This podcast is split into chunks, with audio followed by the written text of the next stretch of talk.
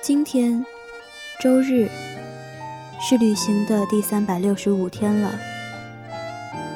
每当我以为经历已竭，旅程已终时，这一众车窗外绚丽的声音，树的生命，像花朵一样在夜幕下苏醒。旧的言语刚在笔尖下死去，新的音乐又从心上蹦来。影音实验室，音乐在旅行，生命在倾听。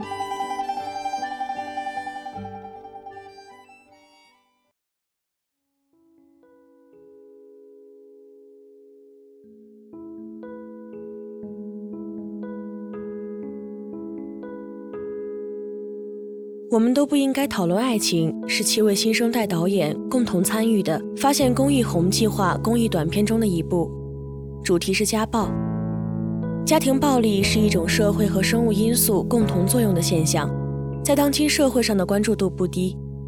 家暴事件时常发生在身边、新闻上、别人口中，被我们当作茶余饭后的谈资，不曾真正置身于家暴之中。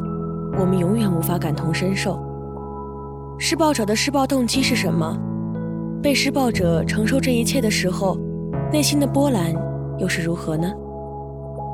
范扬仲导演的这部短片作品首尾反差强烈，但首尾的欢笑与惨剧其实来自同一场景，让人唏嘘。摄像机略带抖动的计时手法，将荧幕内的不安情绪传递到了荧幕外。虽然导演范扬仲有意规避了暴力场面，以淡雅清新的风格和日常化的对白，平静地讲述这个故事，但却绵里藏针，引人深思。今天的影音实验室将带你走进公益短片，我们都不应该讨论爱情。十八分钟左右的时长，却给了我们好多一辈子的容量。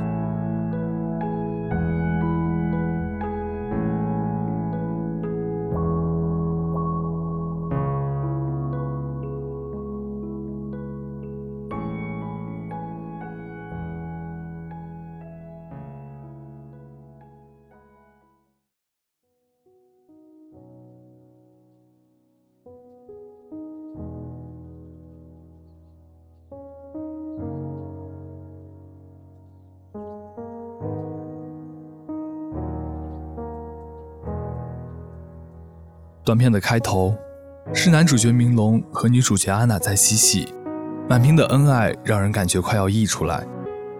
但是，谁又曾想到，在这个糖衣外披的表象之下，藏着的是何等破碎不堪的爱情？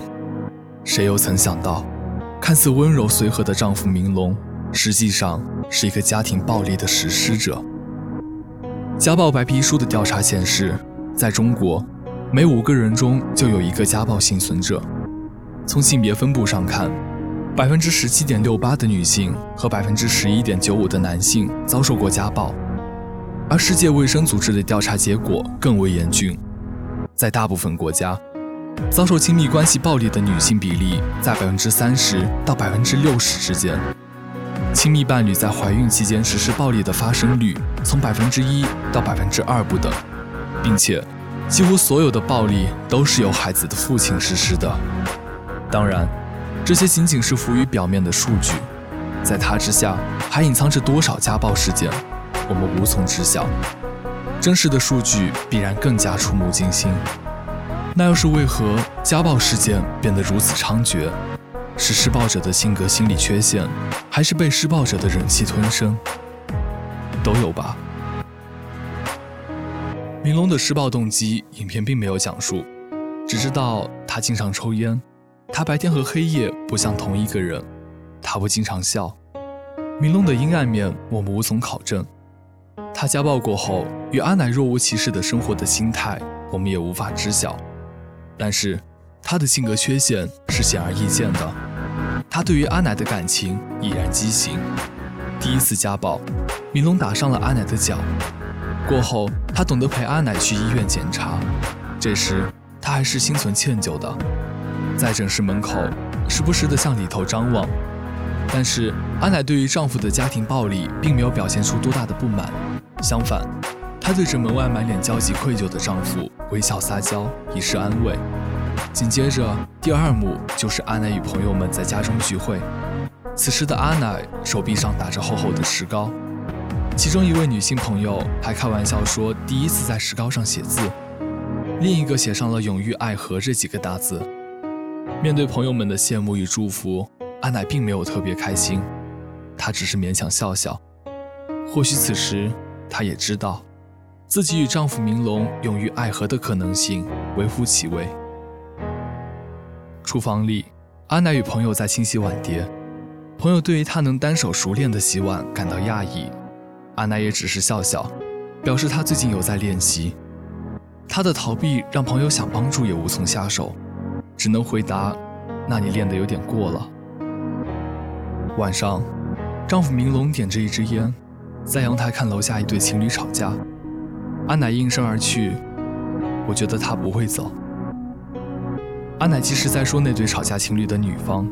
也是在暗示自己，给自己信心，间接表明了自己的选择，选择继续留在丈夫明龙身边，继续承受着他没有尽头的家庭暴力。当然，这时候的阿奶是心存侥幸的，她对于丈夫明龙抱有幻想，对这段畸形的爱情留有期待，也低估了家庭暴力的致命程度。我最近突然有一种感觉，我觉得。我好像睡着了就会死掉，我就在想啊，是不是应该先跟你交代什么？阿奶拿着一叠证明走到餐桌前坐下，土地所有权状，建筑物改良所有权状，他像是在交代后事一般。短暂的沉默过后，两人都变了脸色。明龙的愧疚与阿奶的恐惧相互交织成一张巨大的网，融进漆黑无边的夜色，紧紧的。将他们困住。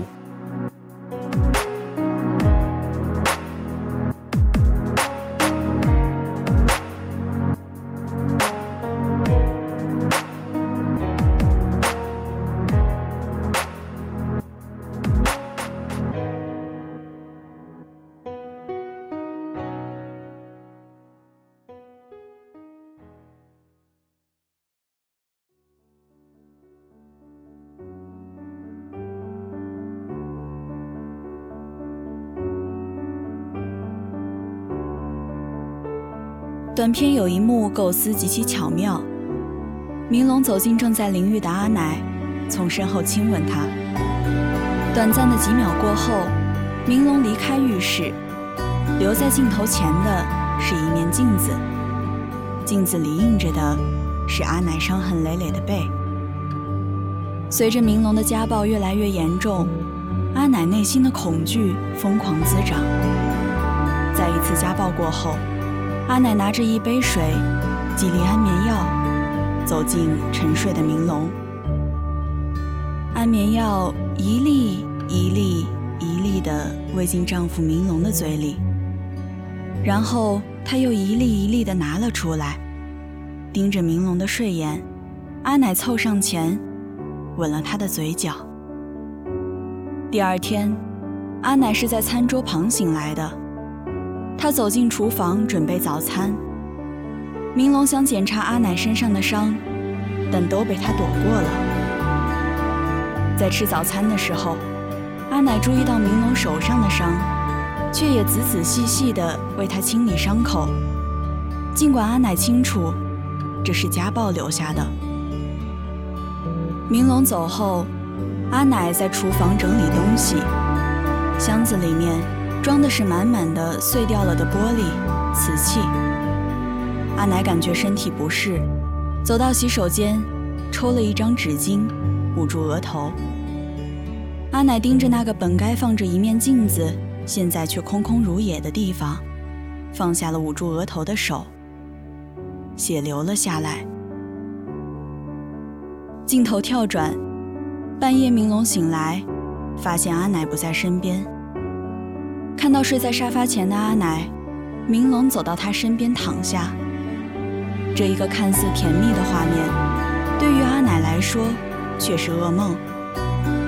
阿奶现在已经不敢和丈夫明龙睡在一起，或者说，不太敢与他独处了。她害怕明龙随时会爆发的家庭暴力，在死亡面前，阿奶好像渐渐看明白了这段畸形的感情。可惜的是，他明白过来的时候，已经晚了。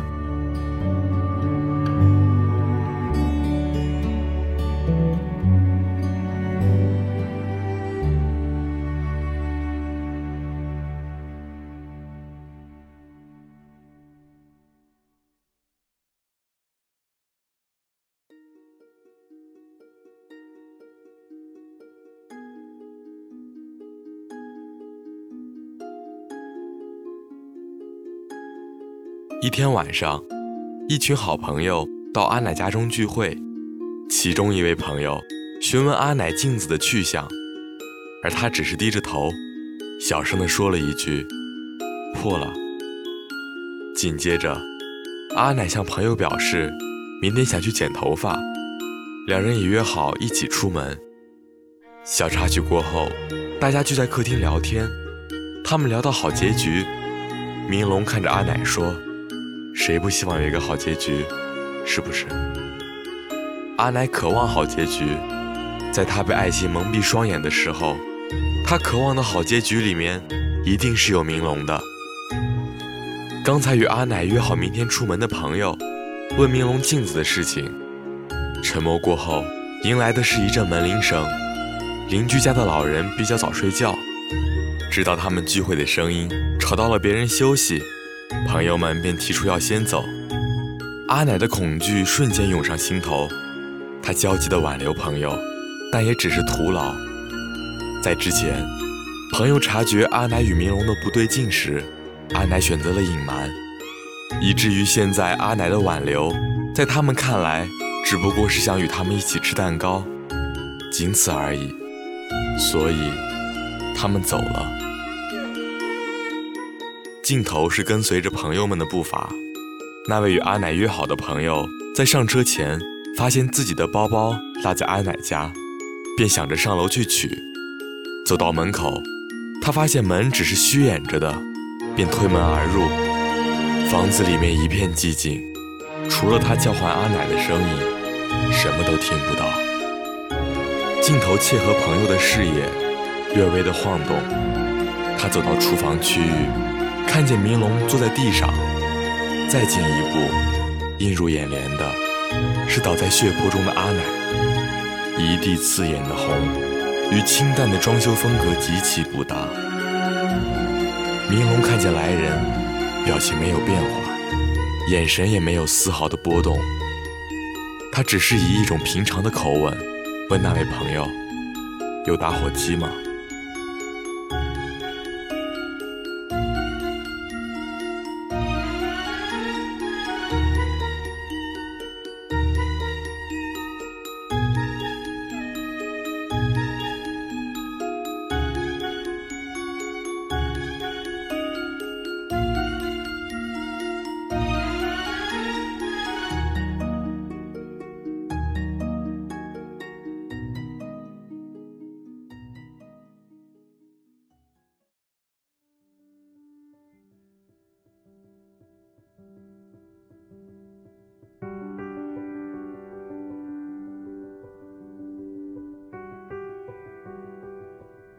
阿奶的身上永远带着大大小小的伤痕，朋友们都知道，但从不敢问，因为阿奶也不曾回答。阿奶的伤来自丈夫明龙的暴力，在外人看起来，他们像是一对恩爱的夫妻，甚至他们自己也这么认为。于是，他们渐渐的无法认同旁人的质疑。旁人也无法理解他们。阿奶活在自己的世界里面，因为这段爱情，她选择性的自欺欺人。一切总有过度的时候，总有不可逆的结果。阿奶的选择并没有等来她所期望的美好的结局。她很渺小，像是世界上所有承受家暴的被施暴者一般，淹没在人性深不可测的洪流中。讨论爱情，起码平等。在家暴这样不平等的家庭关系中，爱情显得卑微与突兀。悲剧的发生，有时就是因为被施暴者的一再忍让。阿奶想过在沉默中爆发。给丈夫明龙喂安眠药就是证明，可是最后，她还是屈服了。从明龙口中拿出药片，也就让观众可预见阿奶的悲剧。最后的阿奶，在沉默中死去。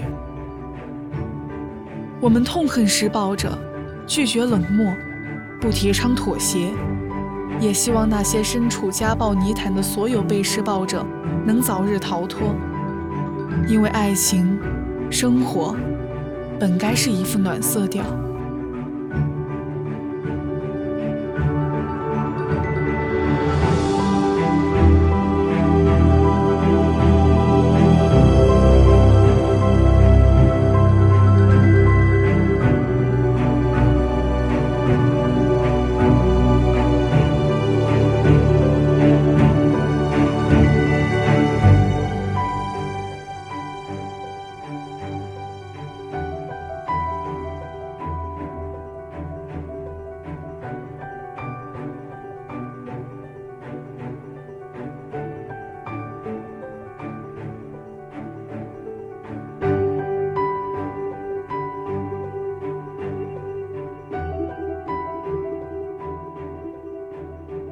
本期的影音实验室到这里就结束了。播音：依兰、马丁、小迪、蓝毛、Tobias，采编：原味、机务、罗汉果、乙烯、七贤。